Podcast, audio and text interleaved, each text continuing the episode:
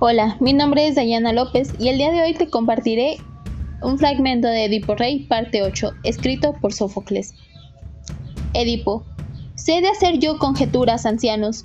Creo estar viendo al pastor que desde hace rato buscamos, aunque nunca he tenido relación con él, pues en su acusada edad coincide por completo en este hombre, y además reconozco a los que conducen como servidores míos.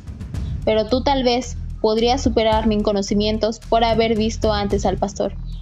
Corifeo. Lo conozco, ten la certeza. Era un pastor de Layo, fiel cual ninguno. Edipo. A ti te pregunto en primer lugar, al extranjero corintio, ¿es de este de quien hablabas? Mensajero. De este que contemplas. Edipo. Eh, tú, anciano, acércate y mirándome contesta cuando te pregunte. ¿Perteneciste en otro tiempo al servicio del ayo? Servidor. Sí, como esclavo no comprado, sino criado en la casa. Edipo. ¿En qué clase de trabajo te ocupabas o en qué tipo de vida? Servidor. La mayor parte de mi vida conduje rebaños. Edipo. ¿En qué lugares habitaba sobre todo? Servidor. Unas veces en el citerón, otras en lugares colindantes. Edipo. ¿Eres consciente de haber conocido allí a este hombre en alguna parte? Servidor. ¿En qué se ocupaba? ¿A qué hombre te refieres? Edipo. Al que está aquí presente. ¿Tuviste relación con él alguna vez? Edipo. No como para poder responder rápidamente de memoria. Mensajero. No es nada extraño, señor. Yo refrescaré claramente la memoria del que no me reconoce. Estoy bien seguro de que se acuerda cuando, en el monte Citerón, él con el doble rebaño y yo con uno, convivimos durante tres periodos enteros de seis meses, desde la primavera hasta Arturo. Ya en el invierno yo llevaba mis rebaños a los establos y él a los apriscos del ayo. ¿Cuento lo que ha sucedido o no? Servidor, dices la verdad, pero ha pasado un largo tiempo. Mensajero, Ea, dime ahora, ¿recuerdas entonces que me diste un niño para que lo criara como un ratoño mío? Servidor, ¿qué ocurre? ¿Por qué te informas de esta cuestión? Mensajero, este es, querido amigo, el que entonces era un niño. Servidor, así te pierdas, ¿no callarás? Edipo, ah, no lo reprendas, anciano ya que son tus palabras más las de este que requieren un reprensor. Servidor. ¿En qué he fallado, oh el mejor de los amos? Edipo, no hablando del niño por el que éste te pide información. Servidor.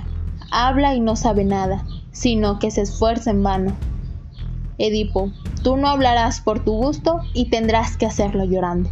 Servidor. Por los dioses, no maltrates a un anciano como yo, Edipo. ¿No le atará a alguien las manos a la espalda cuanto antes? Servidor. Desdichado. ¿Por qué? ¿De qué más deseas enterarte? Edipo. ¿Le entregaste al niño por el que pregunta? Servidor. Lo hice. Y ojalá hubiera muerto ese día. Edipo. Pero a esto llegará si no dices lo que corresponde. Servidor. Me pierdo mucho más aún si hablo. Edipo.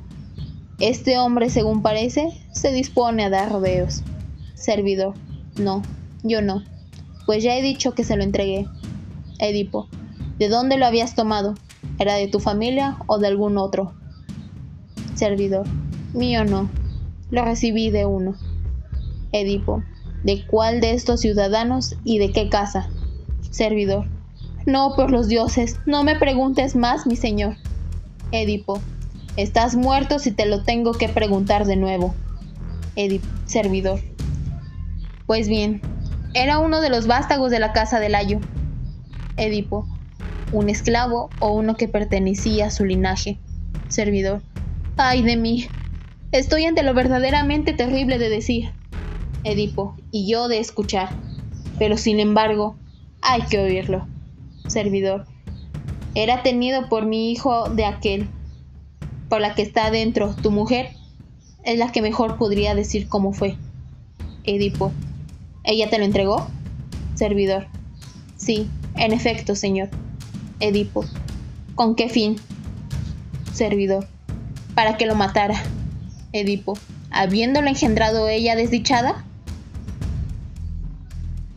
Servidor, por temor a funestos oráculos. Edipo, ¿a cuáles? Servidor, se decía que él mataría a sus padres.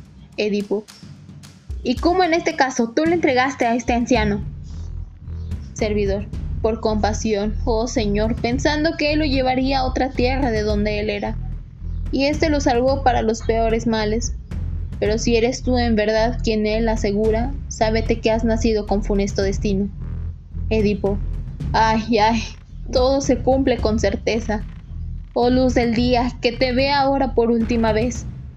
Yo que he resultado nacido de los que no debía, teniendo relaciones con los que no podía, y habiendo dado muerte a quien no tenía que hacerlo.